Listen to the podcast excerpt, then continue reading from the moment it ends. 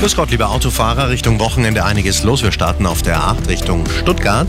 Zwischen Dachau, Fürstenfeldbruck und Sulze-Moos liegt äh, eine Gummimatte auf der linken Spur.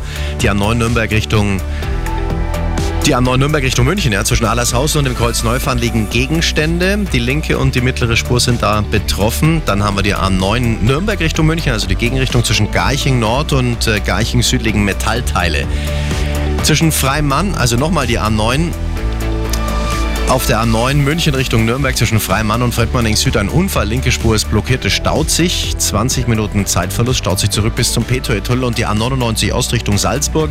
Zwischen dem Kreuz Nord und Aschheim-Ismaning ein Unfall. Linke Spur blockiert. Es beginnt sich zu stauen. Hans, danke für die Information. Der Verkehr mit Waldtier. Fliesen, Holz, Vinyl und